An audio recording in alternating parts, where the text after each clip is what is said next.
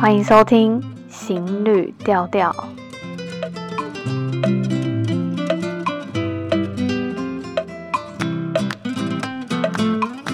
Hello，大家好，我是 Shel，有一阵子不见了，新年快乐！这一次呢，又来到了我单口的时间，可以和大家分享我最近的一些感受啊，或者是想法啊，或者是面对社会上发生的一些事情啊，嗯，然后我最近就是秉持一种世界越快，我则慢的一种。慢时尚，因为现在社群啊、科技啊等等，其实很容易让人有一种焦虑感，就是我不够快，我跟不上时代了。然后，因为一切都变迁，变迁的太快了，以前可能五年、十年才变，然后现在可能一两年，就好像科技一直在一直在转变，然后就很容易让人有一种焦虑感。然后，像是社群也是啊，社群可能很容易让人觉得我要追求数字，然后像是自媒体。大家就会说啊，现在要赶快做自媒体喽，然后 Podcast 要大爆炸喽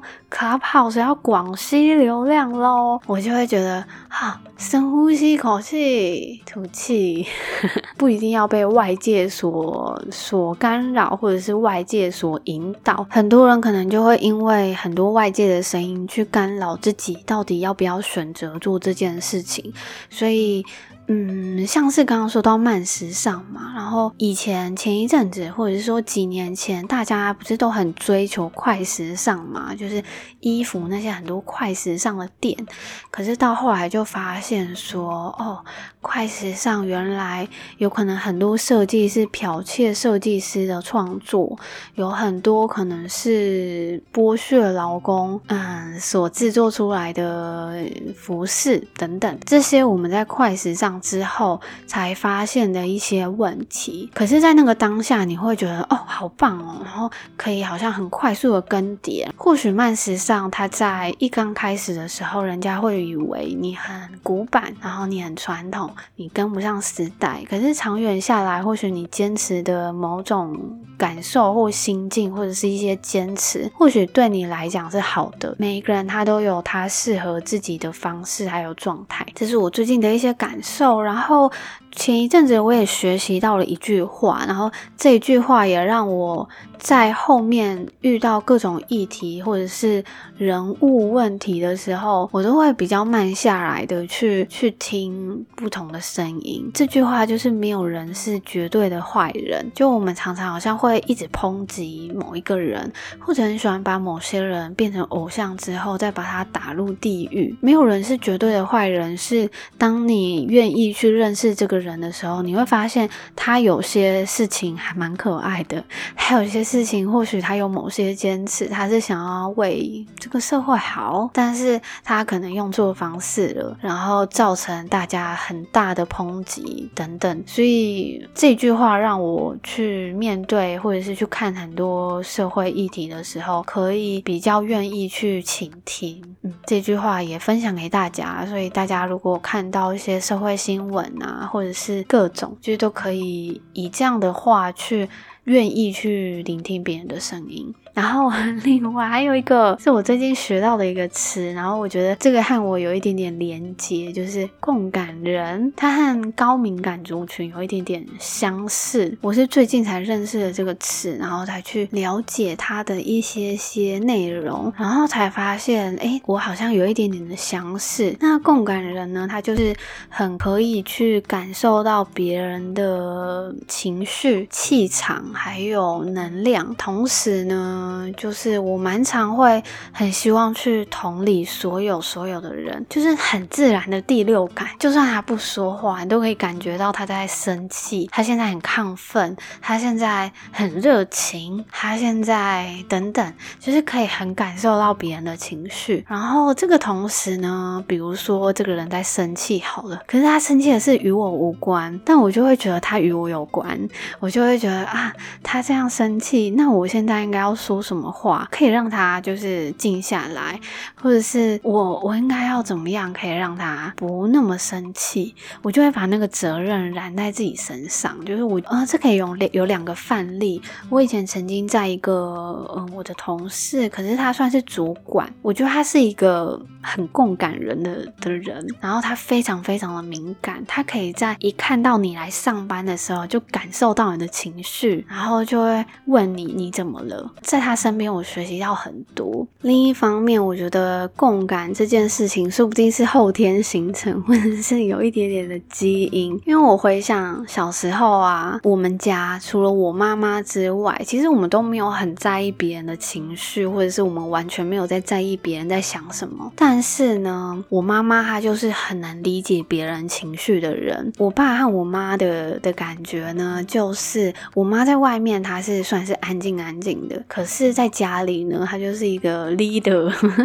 然后我爸爸呢，他在家里就是一个暖男，但是他在外面呢，就是一个很会 social 的人。爸爸在外面就是叽里呱叽里呱一直讲，他会越讲越开心。然后呢，嗯，通常在回程的路上或者是回家之后，我妈妈就会说：“你刚刚应该不可以那样子说的，那样子说其实他有一点点的生气，或者是说，哎、你那样子说，他其实应该会感觉到不舒服。我觉得可能是从小到大这种耳濡目染之后，因为感受到别人的情绪，或者是。”嗯，很愿意去站在别人的立场去想，我现在说出来的这句话对你的感受是什么？我不太确定是后天还是我天生就有一点点的基因，但是这就是我最近嗯理解到的事情。然后另外一个呢是，就是这个社会现在很多很多的焦虑，就是刚刚好像有提到关于可能科技焦虑啊、情感焦虑啊、知识焦虑啊，很多很多焦虑，因为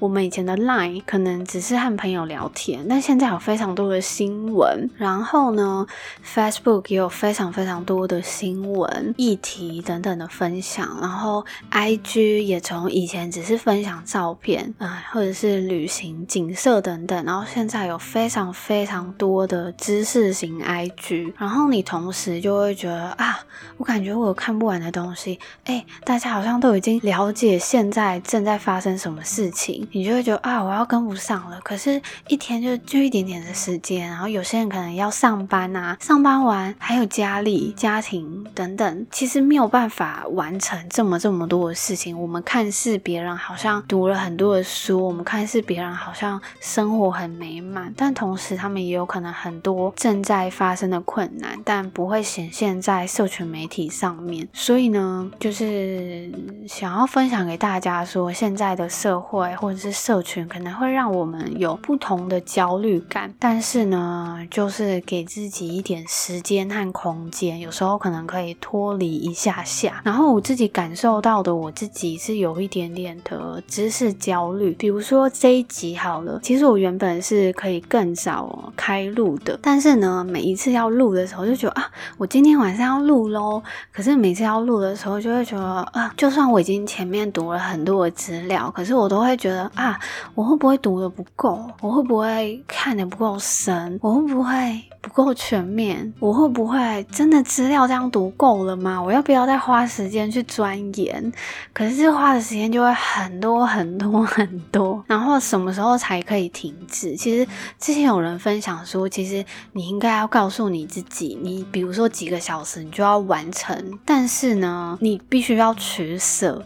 不然你就是一个没有生产力的人。可是有知识焦虑的时候，你就会觉得啊，不够，很不够，就是大概就是这种这种感觉，分享给大家。然后如果你有什么样子的焦虑，也欢迎和我分享，然后让我去理解大家，或者是理解这个社会。因为我们现在真的发生好多好多议题哦。然后我觉得我们很难去站在一边去去思考，因为现在整个社会有好多好多的对立面。以前我们可可能是大家都觉得怎么样，就是可能是一种方向，但现在是变成有两种方向，但是大家越来越对立了，然后就不太愿意去听对方的声音，就觉得啊，好可惜哦。每次听到两方在吵架的时候，我就会觉得，其实只要多理解大家一点点，其实就不用争吵得这么这么的凶。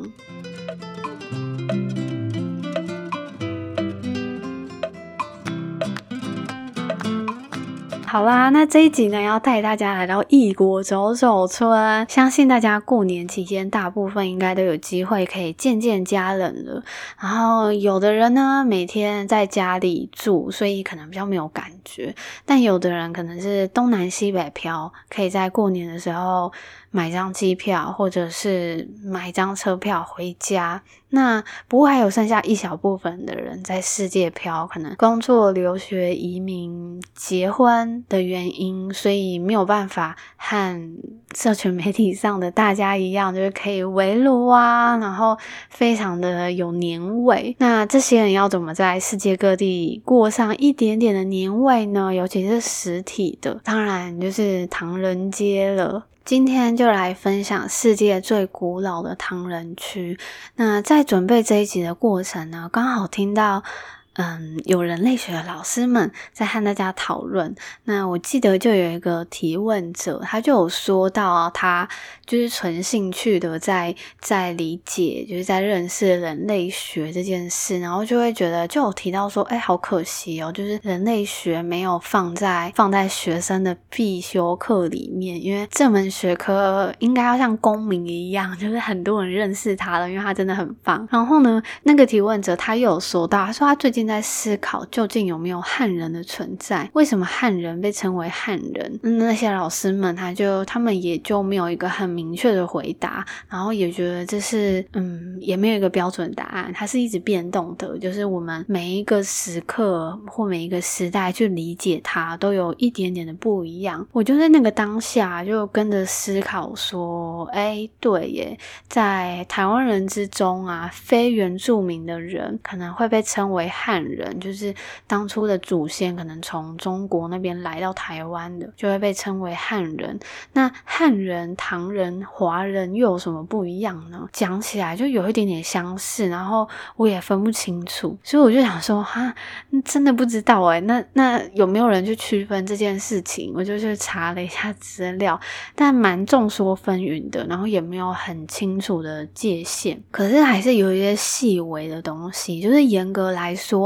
跟汉、唐还有华，它各自可能拥有不同的年代，还有不同族群的背景，但其实，在外邦人眼中啊，他们都算代表中国，就像是汉方还有唐阳之类的这些词语，没有细分说当中族群的差别，反而常常看到汉、唐跟华在交错使用，然后就有一个《明史劝》里面的曾纳国。里面有说一个文言文，他说：“唐人者，诸番呼华人之称也，凡海外诸国尽然。”好，我的文言文不好，不过 这个理解应该就是，嗯，身为唐人呢，被称为华人，海外各国。都差不多这样子，欢迎大家对于文言文比较了解的，可以也可以翻译跟我说。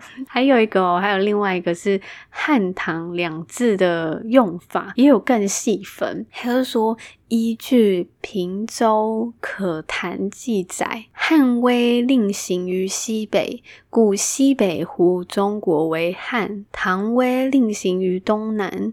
故蛮夷乎中国为唐，所以应该是某一个地区，比如说西北好了，嗯，所以西北就称中国为汉。然后唐呢，它比较知名于东南，所以东南的人呢，可能就会称称这个中国为唐。我还是觉得很好笑，因为我觉得字面上感觉是这样子，可是我真的很不会文言文。欢迎大家分享给我。好啦，那这个很多的题外话之后呢，就要来分享这个最古老的唐人区，它在哪里呢？它就在菲律宾的马尼拉。原本呢，以为觉得最古老的应该会是在中南半岛，就是从中国可以陆路抵达的这些国家里面，他没有想到会是这个需要航海才可以抵达的岛国上。那现在呢，这个唐人区，它虽然就是其其实经历了迁移，才是现在的现在的地方，但它还是最老的，所以它真的历史非常的悠久。然后在西班牙统治了呃菲律宾三百多年以前，就是十六世纪开始，西班牙统治了这边之前呢，就已经有非常多的华人在这里做贸易、经商啊，或者是手工业而定居。不过究竟是多早之前就有人在这里呢？其实没有很明确的记载。有人说可能新石器时期就有了，比较多人是说可能是从南宋或者是明朝、清朝时期来到这里的。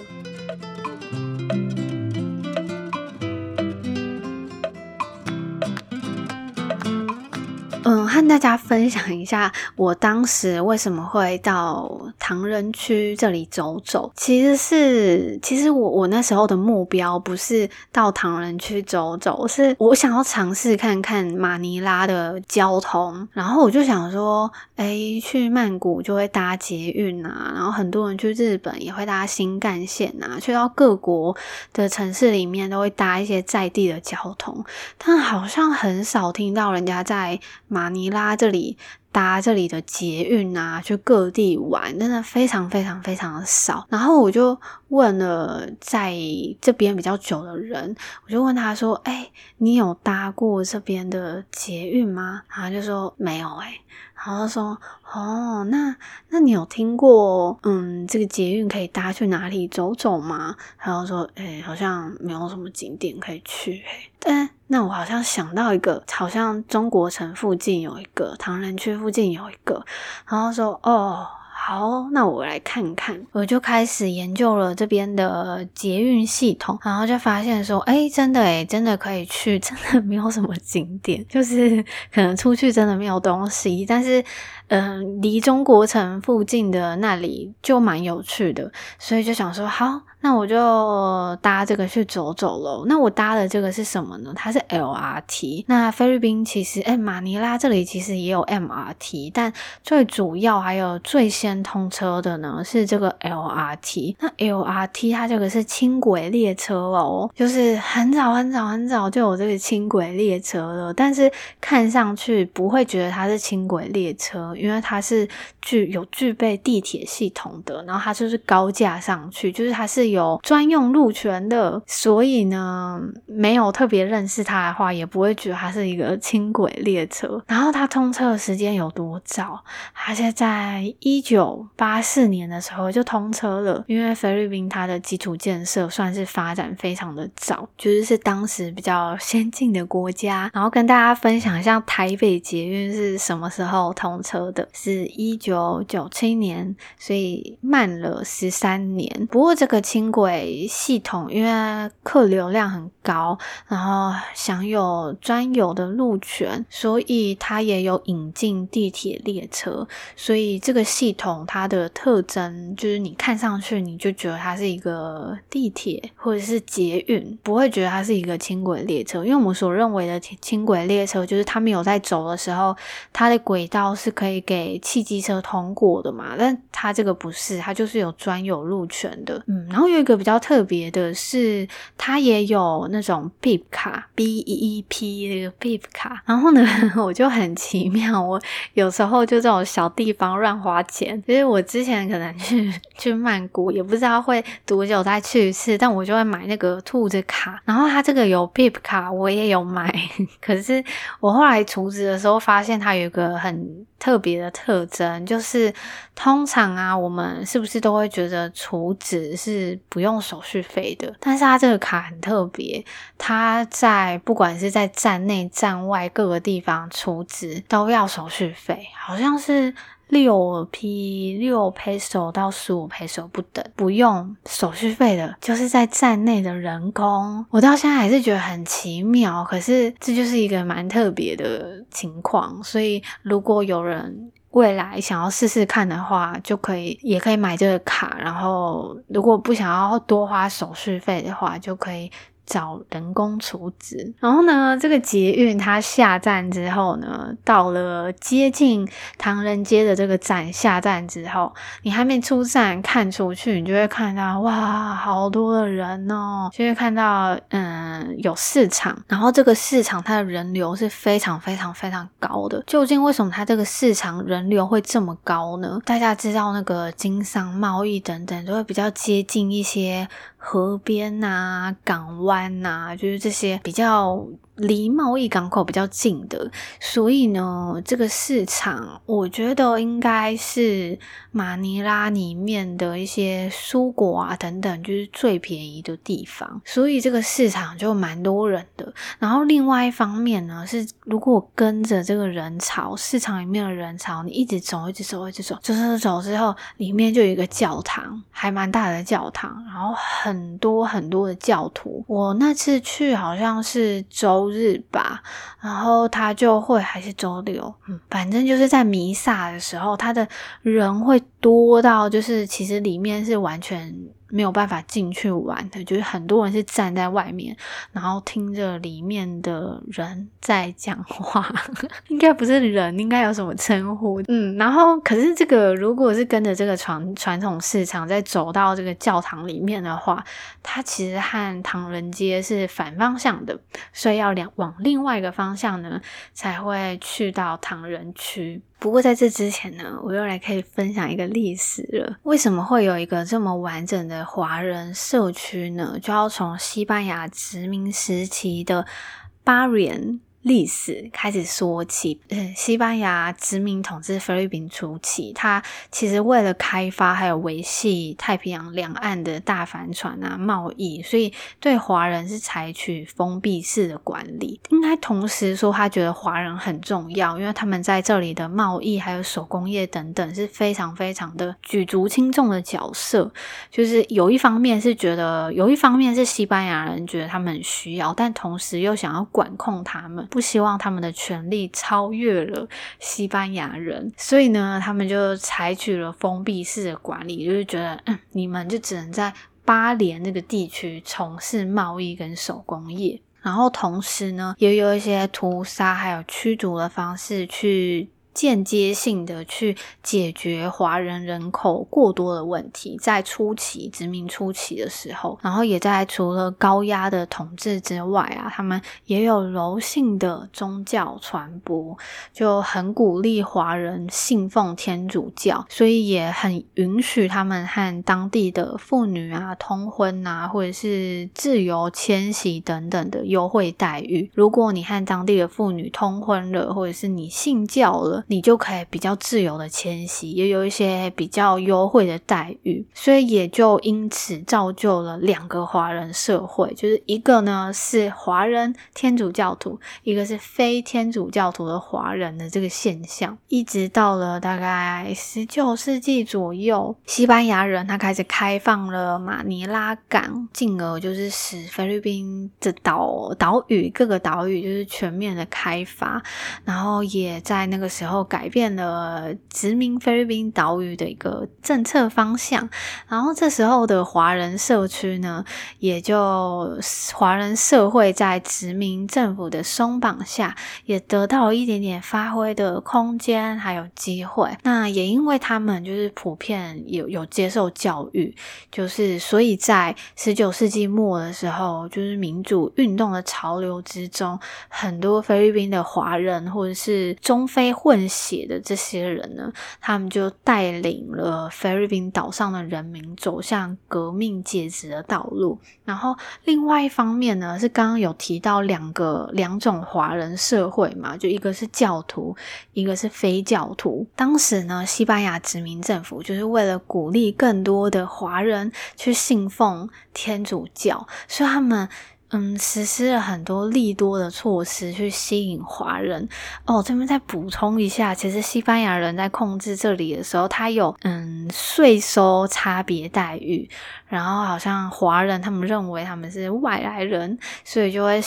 嗯，需要负担比较多的税收，所以以前可能当地人是比税收比较少的，然后如果你是华人的话，税收就要比较高，所以呢，他们就利用了一个利多的方式去吸引华人，其中一个就是税收方面，他们就是说，哎，你只要来信奉天主教的华人呢，你十年内就可以免除所有的额外税收，然后只需要缴纳与菲律宾人同样的税收。就是可以显现出西班牙人对华人教徒还有非教徒的这个差别待遇，呃，还有非西班牙人他们也会比较去相信信奉天主教的华人，所以我们现在说的这个唐人区啊，它其实是 Binondo Binando 就是我们现在所看到这个这个唐人街，但其实 Barrio 呢。它就是之前比较封闭的这里，它后来留的呢就是非教徒的，然后现在这个地方呢就是比较是教徒的。可是他们相距多远？就只是隔一条河而已。然后它就很像一个三角区域，最靠近马尼拉湾这里呢。然后它有一个王城区，就是西班牙人当时比较统治的一个的一个王城。然后在隔壁呢，就是现在的 Binondo，就是唐人街。然后在隔一条河呢的这边的另外一边的对面，就是 Barrio，就是早期把华人都封闭在这里的一个。的一个区域，所以现在的这个唐人区里面就可以看到很多华人学校，它有附设天主教堂啊，或是天主教堂里面的圣徒是华人。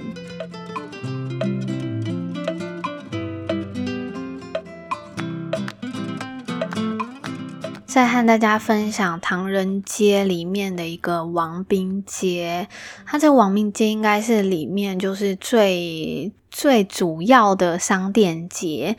然后走进巷子里面呢，就是从它周围走各个巷子的时候，我就发现很多老建筑，它只剩下一面墙壁耶。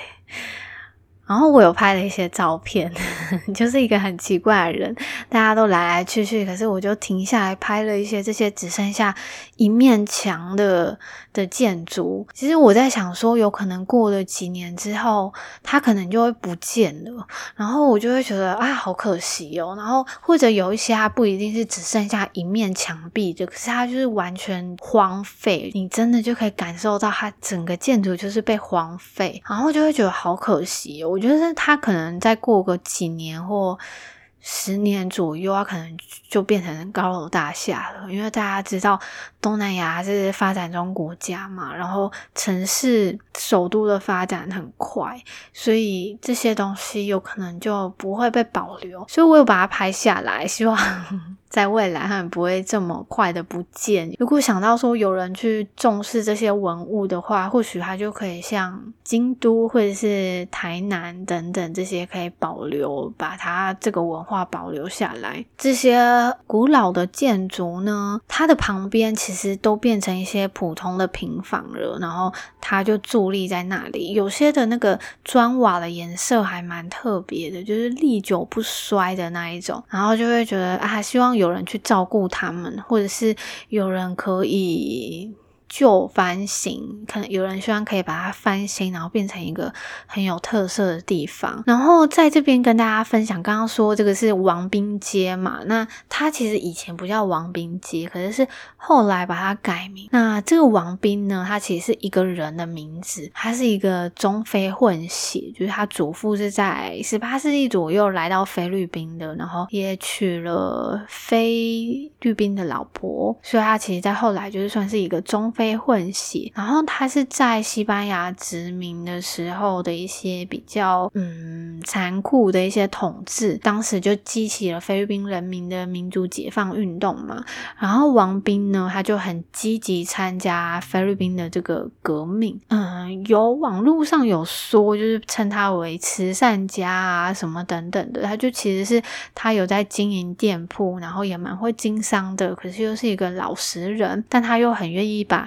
自己赚来的钱去去发挥对于这个社会的影响力或帮忙，所以他经营的店铺呢，就成为当时革命这个知识分子爱国学生的一个聚集地，然后同时也以大量的金钱啊，还有物资资助这个革命阶级的一个活动。然后从一开始的反西班牙殖民统治，到后来的反对美国统治，他一直都是带着菲律宾人民进行反抗的。所以呢，在王兵街这里的尾端呢，就会看到他的铜像。然后那时候我就是那时候。我只是知道，哎，这个王冰街，然后就发现这个头头像，然后它下面有写一些文字，然后后面再查询一些才了解，就是哦，原来王冰街是这样子来的。然后这个王冰街的路上呢，它有一间叫做永美珍，它是一个接近百年老店，就是在地的华人糕点店，中式糕点店。然后它其实，在菲律宾的一些一些。梦里面啊，也可以看到一些连锁，就会感受到说，嗯，如果我们一般台湾人应该不会觉得很好吃，可是，嗯，他在菲律宾有一种举足轻重的地位，就是。中式的一些糕点啊等等，其实也影响菲律宾蛮深的，所以其实也有蛮多的菲律宾人很喜欢。如果想吃的话，就会到这里买。所以我记得我之前经过的时候，就蛮多人会来这里排队啊，或者是吃吃东西的。好像 CNN 也有报道过，因为好像看到店外也有贴。永美珍他好像也有做那个底粿，就是我们所称的，就是那种甜。底粿就是红豆口味啊，过年吃的那一种，这个就可以提到说，那个菲律宾这个底粿，它的发音就是底粿哦，它就是 T I K O Y 之类的，就是念起来就是底粿。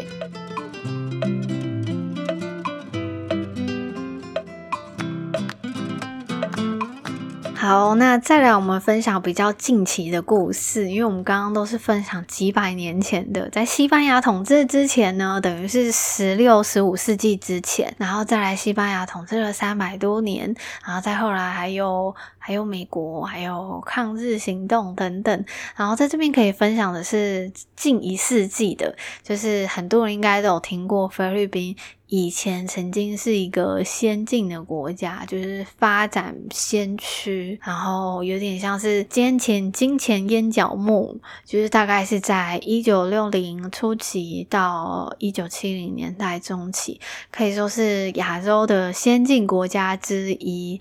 然后当时呢，就有许多的菲律宾华侨，他们在东南亚、台湾人、香港眼中，嗯，是很富有的，经商很成功的，所以。也因为这样，在那个时期，其实有很多人来到这里去找赚钱的机会。还有一件事情呢，跟台湾就有一点点关系了。应该说跟中华民国有一点点关系，就是在一九四九年左右，因为国共内战嘛，然后那时候就很多的中国人逃亡到香港，再从香港到菲律宾。然后之所以会到菲律宾的原因，是因为呃，菲律宾离香港算是。很近很近的，然后也因为邦交的关系，所以那时候只要持中华民国护照，就可以很及时的办理签证的一些作业。然后是一直到一九七零年代，菲律宾对于持中华民国护照的都有特别的待遇，不太确定是什么特别的待遇，可是有看看到这句话。但后来因为中华民国退出了联合国嘛，所以。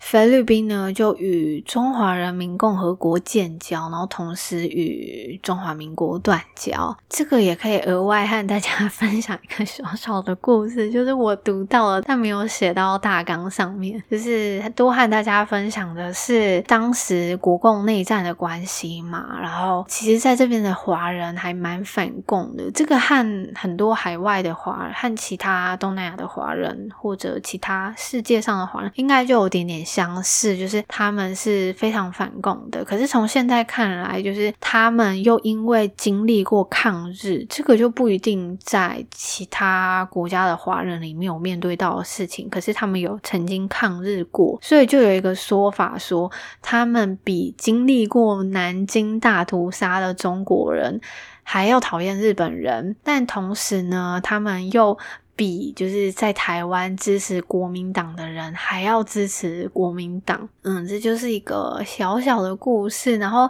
也因为这个原因呢，所以这边的华人基本上。很讨厌李登辉，因为李登辉是在台湾的日治时期出生的嘛，然后后来又因为他，所以台湾走向了民主化，但同时也让国民党的党国还有这个长期执政的机会被隔绝开来，然后所以他们同时非常非常的讨厌，或可以说是恨李登辉，所以在前一阵子李登辉去世的时候，台湾应该有非常多的文章，我们就认识这个人，然后他对于台湾的民主化有多么大的影响。但同时呢，就可以在菲律宾的华人报纸上面看到有人可能买买广告版位啊，然后去庆祝李登辉的离世。然后其实用字遣词还蛮，应该很多人没有办法认同。可是同时，他也有可能是个案，因为应该不会有很多人对于一个人的死去会做这么大的文章，甚至是广告来庆祝。可是有可能他就是。这么的讨厌这个人，嗯，这是一个小小的补充。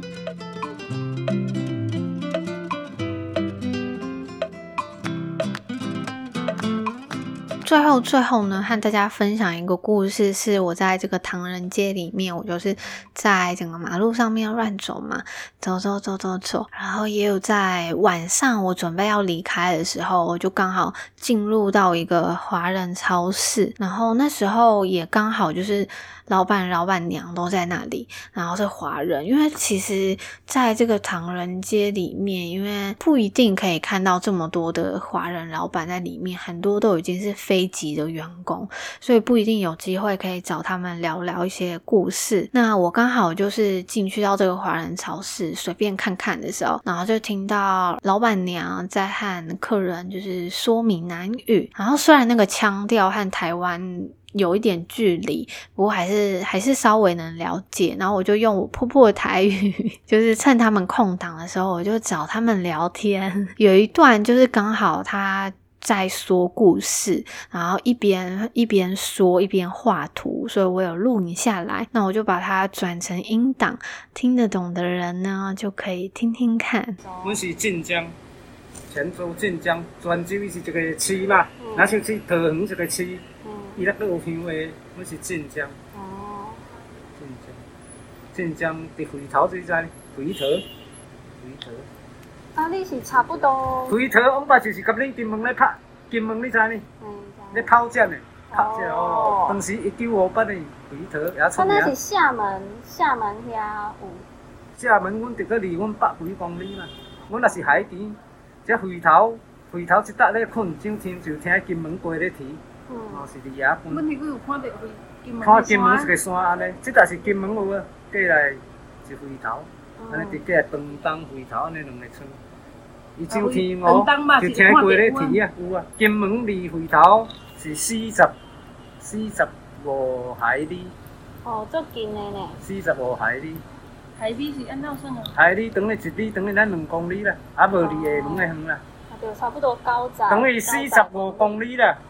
公里，啊，咱考啊到金子几公里啊？才七公里呢。七公里就无诶，咱考啊到金子，七个，阿半啊，金子是阿半。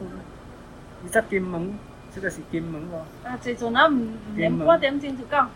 坐船啊，几十分钟就到金，是安尼，安排是两边咧对拍诶。哦。是五几年嘛，五八年，一九五八年咧讨战，就是金门个回头，解放军甲国民党。所以你就差哦，所以你是差不多这个时阵。阮是一个店的，阮是毋是一个村，阮伫边头一个另外一个村，三个店。所以你敢有看过？你有看过迄个迄个炮战吗？我五八年我都还未出世咧。哦，你还未出世。但是阮读册有读过嘛，都是历史。哦。是阮听阮老爸咧讲的。哦，你是差不多几年来遮的？我来自菲律宾。嗯。我来来四年。四年。啊。哦。我当作你来遮足久诶。无，我真会知嘛。我定出去我熟嘛，阮是得走，在王平街哦，基本上是走阮晋江。哦。是走阮迄搭。你有一寡亲戚拢伫咧遮。朋友啊、亲戚也是有，我有在说阮阿公公，就是爷爷咯。嗯。阿姨公就是爷爷咯，就是来自当时。哦。是阮老爸老爸。哦。伫咧遮。哦，我死咯，袂咯。哦。若是伊带我，也是带一搭，我拜袂得倒的。不过你爸爸、你爸爸甲妈妈无伫咧遮。伫泉州。好，大家应该听完了，可是不一定每个人听得懂闽南语或台语，所以我还是稍微来分享一下。就是这个阿北呢，他是从泉州的晋江过来的，然后他是当时有阿公，他从他来到这里去谋生，然后也娶了菲律宾的老婆。然后我推算了一下那个时代，还有他从泉州的晋江过来的。后来我在查更多资料的时候，发现天哪！这个菲律宾华人区从泉州晋江而来。不胜枚举，就是好多伟人，包括刚刚说的那个王斌，他的祖先也都是晋江的，就是很难想象这个晋江这个区域出来了这么这么这么多人，好像就是一个拉一个，一个拉一个，一个拉一个。刚刚有提到，就是我问他说在这里四年吗？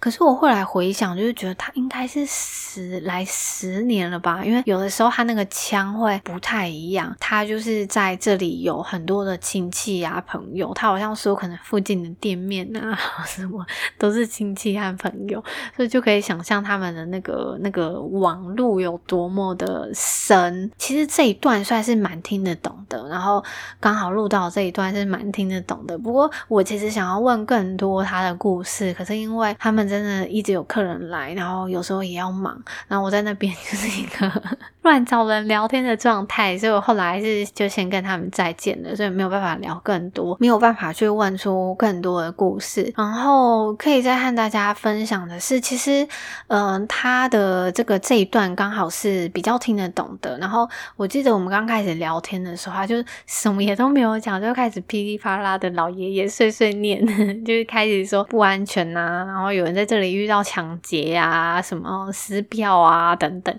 就开始噼里啪啦的讲讲讲，就是。但是那个时候，其实我中间都有一些些听不懂。后来呢，我就在这之后的隔几天吧，我就开始上网查一些，就是泉州腔啊、晋江腔啊等等。YouTube 上面还真的有人在教我，就是泉州跟漳州腔的差别。然后我听那个差别，我就发现哦，台语。真的是台语诶，就是那个腔就是差蛮多，不管是词汇、用词还是那个音调都有点差，因为台湾已经演变出可能张全的融合，然后包括有一些词甚至是日语的这种状况，然后也就理解到说原来。原来闽南语它就是有这种东南西北各种地方的腔调，非常非常的多。它不像粤语，可能主要就是分为广州跟香港的两种腔。福建的这个这个闽南语，它就是博大渊深，需要花比较多的时间去去练习。但是专心听，应该都听得懂。今天的分享差不多到这边，然后最后最后跟大家分享一个，就是在这个唐人街。里面呢，它也有也有一个澳门的安德鲁蛋挞，所以如果未来大家 如果来到马尼拉转机啊，然后我看很多人都会去就是逛 mall 啊或什么，其实有机会可以来来这里，然后你就买个澳门安德鲁蛋挞，你就一举两得，几干里狗蒙拉干塞口就可以当做哎你来了菲律宾，然后又到了澳门。很划算呢。好啦，那今天就分享到这里。那如果你对于今天的内容有喜欢，或者是还没有追踪我的 IG 的，记得去追踪 IG。然后也欢迎到 Apple Podcast 上面留言，或者是我的专属留言区。那我们今天就聊到这里喽，我们下次见，拜拜。